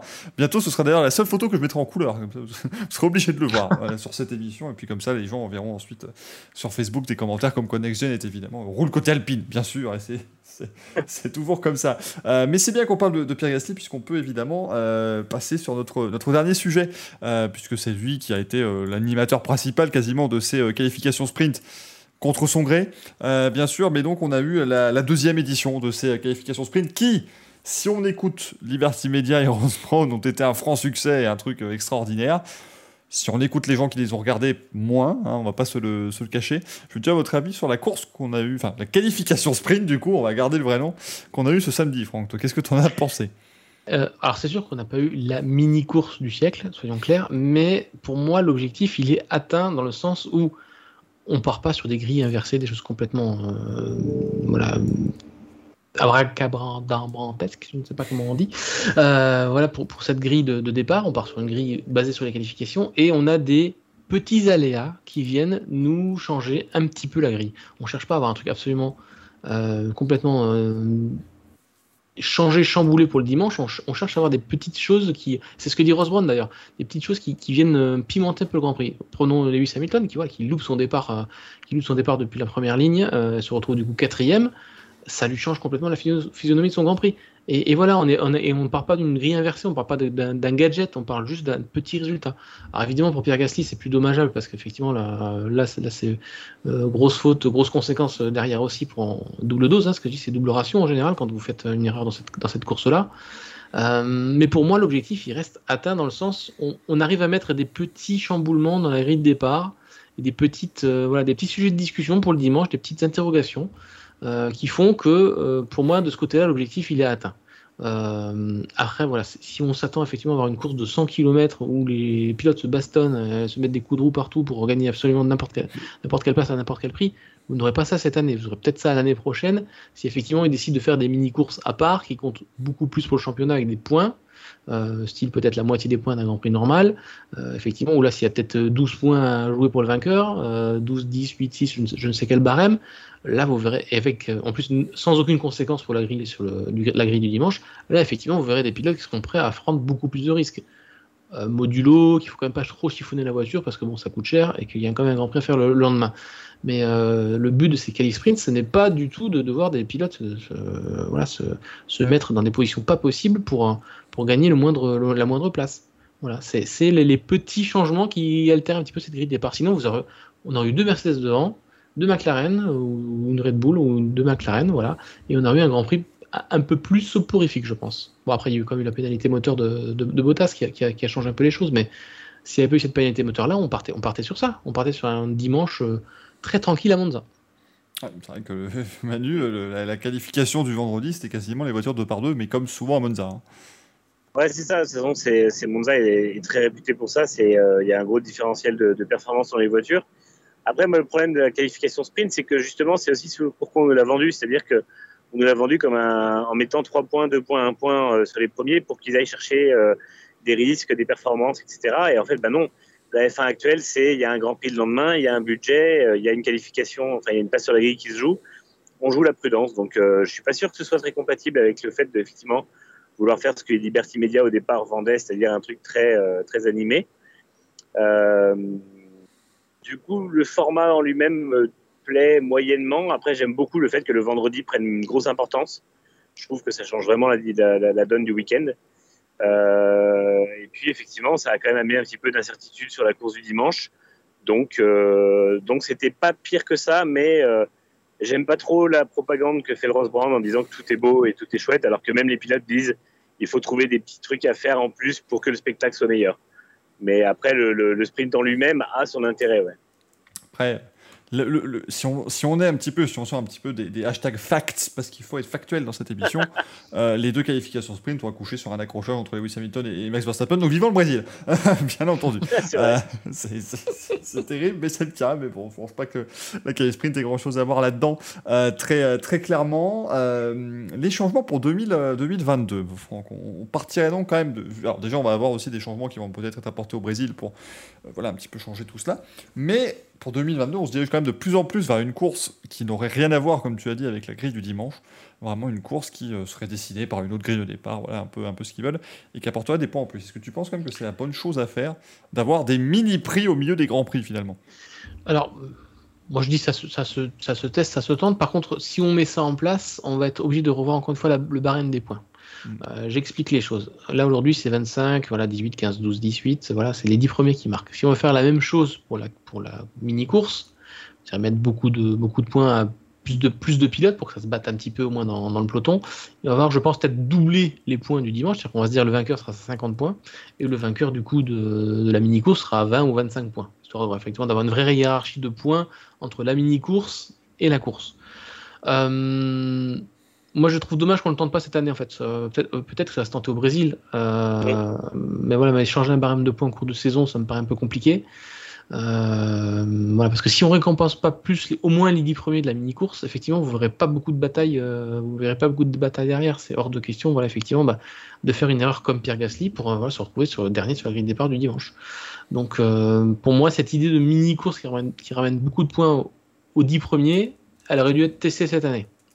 Euh, là, ça me paraît un peu tard, malheureusement, à moins qu'il y ait une unanimité euh, pour dire que le Brésil compte double en, euh, termes de points et que du coup, on met, 25, 25, 18, 15, 12 à la mini-course du samedi. ça me paraît, ça me paraît un peu compliqué à gérer ça comme ça en, l'espace de, un ou deux mois. Mais oui, pourquoi pas? Moi, je, dis, il faut, tester. Elles, elles, elles, peuvent avoir leur intérêt si voilà, les pilotes se sentent libres de se battre. C'est-à-dire qu'il y a une grille qui est indépendante de la course euh, du dimanche. Alors reste à savoir comment on définit cette grille de départ de cette mini-course. Parce que si la, grille, si la qualif du vendredi définit la grille du dimanche, est-ce qu'on définit aussi la mini-course du samedi avec ou est-ce qu'on tente autre chose? Euh, Osborne a quand même dit qu'il était quand même assez contre les grilles inversées. Voilà, c'est pas du tout dans l'ADN du sport. Il y a beaucoup de pilotes qui, euh, qui ont dit que voilà, même cette, mini-course ne devait pas avoir de grille inversée. Euh, voilà, il y a des choses à étudier, je pense. Il y a des, choses à faire pour, pour l'animer un petit peu plus. Bah, pour animer une course, il faut simplement mettre une carotte au bout. Hein. C'est toujours pareil. Hein. S'il n'y a pas de carotte au bout d'une course, euh, quel intérêt d'aller se battre ou de chiffonner la voiture euh, Voilà, moi, c'est mon, mon sentiment. C'est là-dessus que, que j'irai. Je pense que moi, je dirais la bonne solution serait de mettre la qualif du vendredi qui compte à la fois pour le samedi et pour le dimanche. Euh, et que le résultat du samedi n'influe pas le résultat du dimanche. Alors, moi, je vais, je vais, me permettre pour une fois de donner mon avis. mais ah ben, je suis. Vas-y.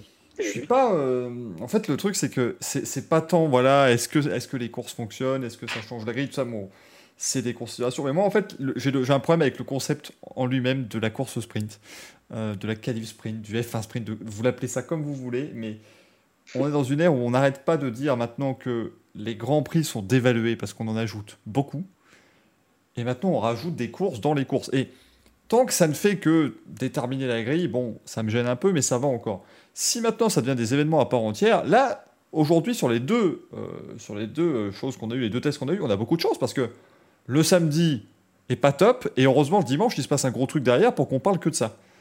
Mais qu'est-ce qui va se passer le jour où, l'an prochain, on va avoir ces courses-là, qui vont être vraiment à part, mais qui vont rapporter beaucoup de points, parce que c'est vrai que si tu fais une course à part, mais qu'elle rapporte que 3 points en premier, ça n'a absolument aucun intérêt.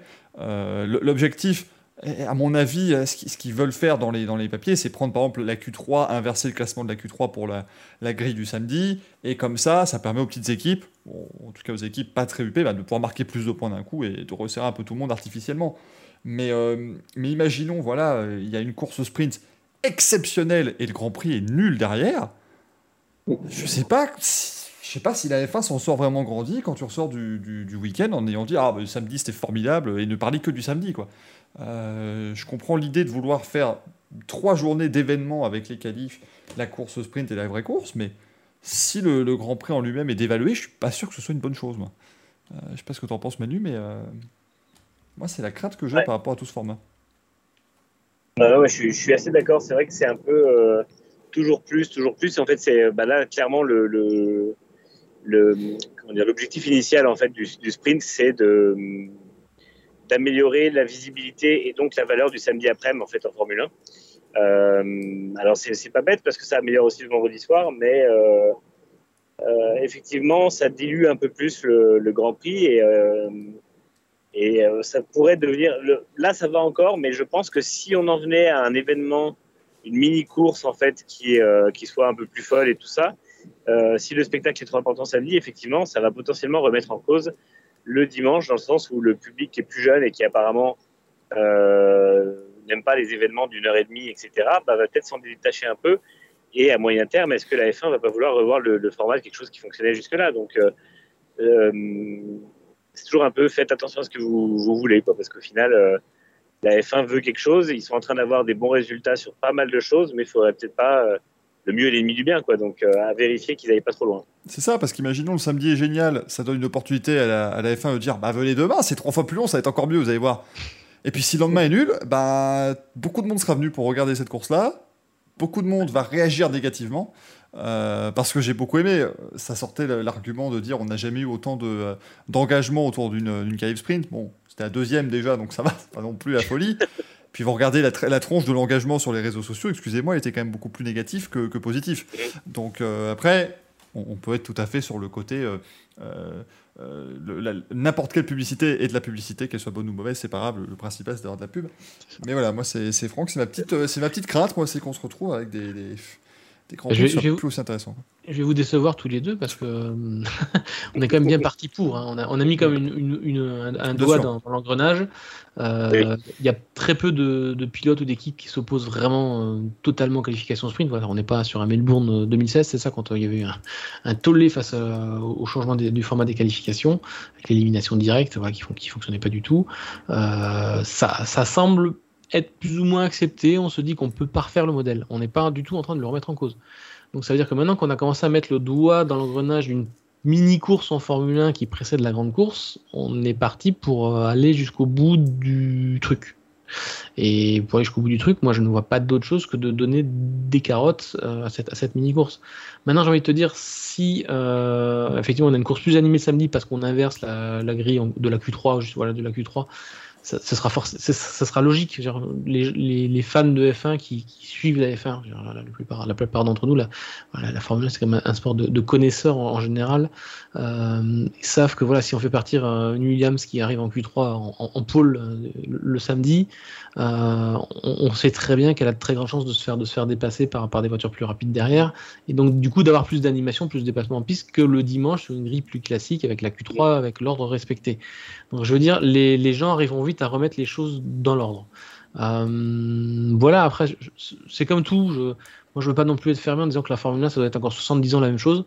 Euh, voilà, donc euh, je veux pas jouer au, vieux, au vieux con voilà, qui a, pas du tout envie de, de faire évoluer le sport. On, on est sur un, un, changement complet de, de, médiatisation, on est sur un changement complet de génération, on est sur, euh, maintenant sur les thématiques de l'environnement, de l'écologie. Euh, bout d'un moment, il va bien falloir faire le deuil du moteur thermique euh, en Formule 1 aussi. Je ne sais pas quand est-ce que ça arrivera, mais ça, je pense que dans les 15-20 prochaines années, on pourra dire adieu au moteur thermique en Formule 1.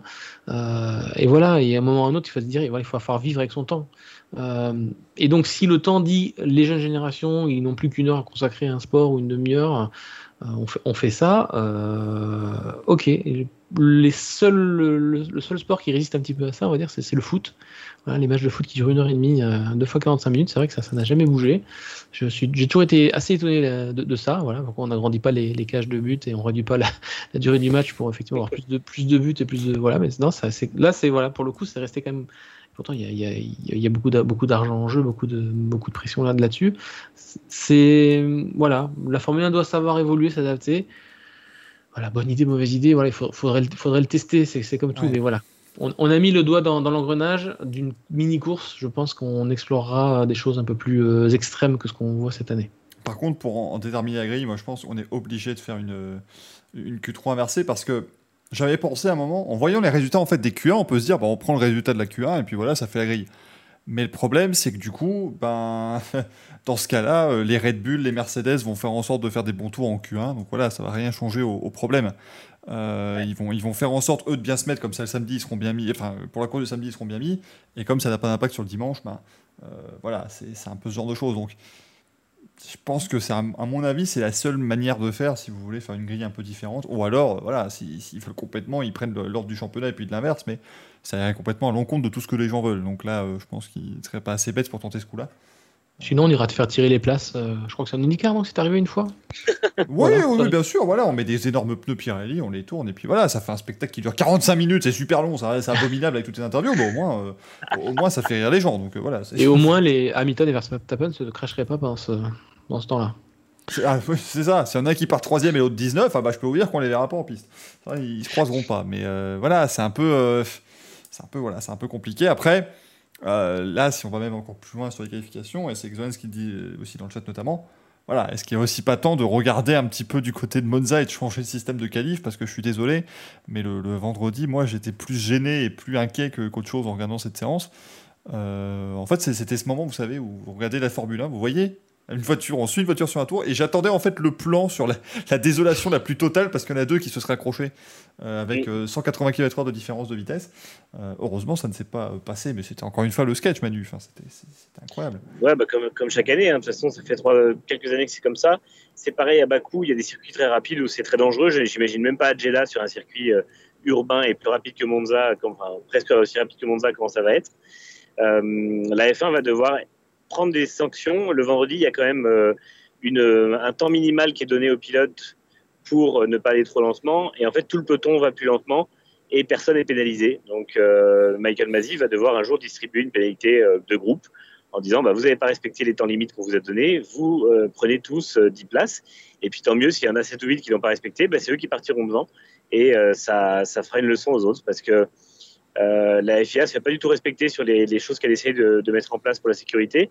Et de toute façon, on court, alors peut-être pas au drame, mais au carton dans tous les cas dans les deux ou trois prochaines années parce que euh, des situations comme ça se multiplient sur des circuits de plus en plus dangereux. Donc, euh, que ce soit Monza, Baku ou Jeddah, je pense que ça finira par un gros, gros carton dans ces circonstances-là et on l'aura vu venir et on n'aura rien fait.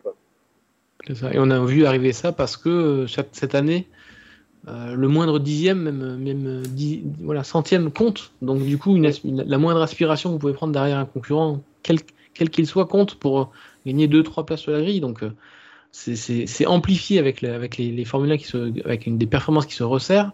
L'aspiration devient cruciale. On ne voyait pas des choses aussi extrêmes il y a quelques années où il y a beaucoup plus d'écart entre, entre les, les monoplaces. Et plus vous avez effectivement de, de F1 resserré, et plus voilà, il est important d'aller chercher le moindre avantage. Et ça, on arrive à des situations absolument absurdes comme ça, et je suis tout à fait d'accord avec ta Manu.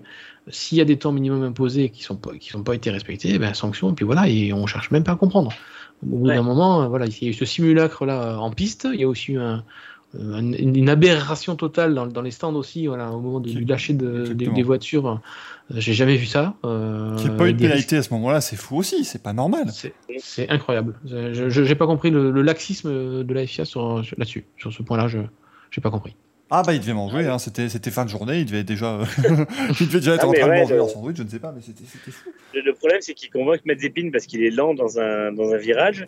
Euh, il y a l'infraction qui est prouvée en fait et on dit oui mais euh, en gros As a réussi à convaincre les commissaires de course qu'ils avaient la situation sous contrôle alors que je vois pas à quel moment elle était sous contrôle. Et, euh, et au final c'est là qu'on se rend compte qu'en fait il y a la moitié du peloton qui n'a pas, pas respecté les temps et rien n'est fait. Dans les stands, c'est pareil, c'est l'anarchie la plus totale, mais tout le monde s'en fout. Alors bon, euh, c'est moins vite, ils vont moins vite, mais il y a quand même des, piétons dans la voie des stands, donc euh, il va falloir que la FIA reprenne un peu le contrôle. C'est vrai que depuis 2019, Monza en qualification, c'est la foire. On se rappelle que en Q3, il y a, euh, il y a deux ans, la moitié, enfin 8 pilotes sur les 10 ne signent pas de chrono parce que ils ils ont trop attendu dans leur tour de, de lancement. Et et voilà, donc euh, il faut faire quelque chose euh, rapidement parce qu'effectivement, il n'y a aucun respect sur le, déroulé des qualifs et les situations sont un peu grotesques. Quoi. Non, mais c'est vraiment, voilà, c'était, euh, encore une fois un carton rouge à, la qualification à Monza parce que c'était, voilà, absolument ridicule. Et, quand je repense qu'il y a 15 ans, en 2006, on pénalisait Fernando Alonso parce qu'il donnait une aspiration, enfin qu'il était 150 mètres devant Massa, ils avaient réussi à le faire pénaliser pour, parce qu'il bloquait. Et maintenant, les, aspirations, on ne demande que ça et on voudrait à tout prix être le dernier de la file pour pouvoir faire un super chrono. Donc euh, c'est absolument fou. Comme quoi les temps changent en Formule 1 et que tout ça a changé. On nous dit la, la F2 c'était infâme aussi. Oui, Johannes, mais la F2 c'est beaucoup plus régulièrement infâme en qualif aussi. Hein. Donc ça, c'est. voilà, faut, pas, faut pas non plus euh, tout blâmer sur Monza. C'est-à-dire que bon, euh, on a l'impression qu'il y, y, a des dramas toutes les semaines là-dedans. Donc faut pas s'inquiéter là-dessus. mais voilà, il serait temps peut-être de penser à de nouvelles choses il y a de faire à Monza parce que franchement, euh, je sais pas, euh, voilà. surtout qu'en fait, ce qui va, le plus gêner, c'est qu'on est donc placé un vendredi soir quasiment au prime time, c'est qu'on a voulu mettre encore plus de gens pour voir ce, spectacle qui était plus euh, désolant qu'autre chose et vraiment voilà c'était c'était pas exceptionnel à regarder, mais bon, que voulez-vous, c'est une fois dans l'année, il faut pas non plus euh, trop, euh, trop s'en plaindre. Et d'ailleurs, bah, en parlant d'une fois dans l'année, ce sera euh, le Grand Prix de Russie qui sera une fois dans l'année et qui sera eh du 24 au 26 septembre sera la prochaine course. Mais rassurez-vous, Grand Prix revient la semaine prochaine, bien évidemment. On vous parlera, bah, notamment, on vous préfacera ce Grand Prix de Russie à, à, Sochi. On vous parlera de toutes les news parce qu'à mon avis, il va y en avoir qui vont tomber, hein, très clairement, dans la semaine qui vient. On espère en tout cas que cette émission vous a plu. Merci Manu, qui était dans des conditions pas simples, mais ça s'est bien passé. Ouais, ça va, ça va. Merci à tous hein, d'être là. Merci beaucoup, Franck. merci à toi, Michael. Merci à tout le monde dans le chat. Merci à tous les, tous les followers, à tous ceux qui nous ont suivis ce soir. Et, et à la semaine prochaine. Exactement. À la semaine prochaine. Merci beaucoup. Ciao, ciao. Ciao. Ciao.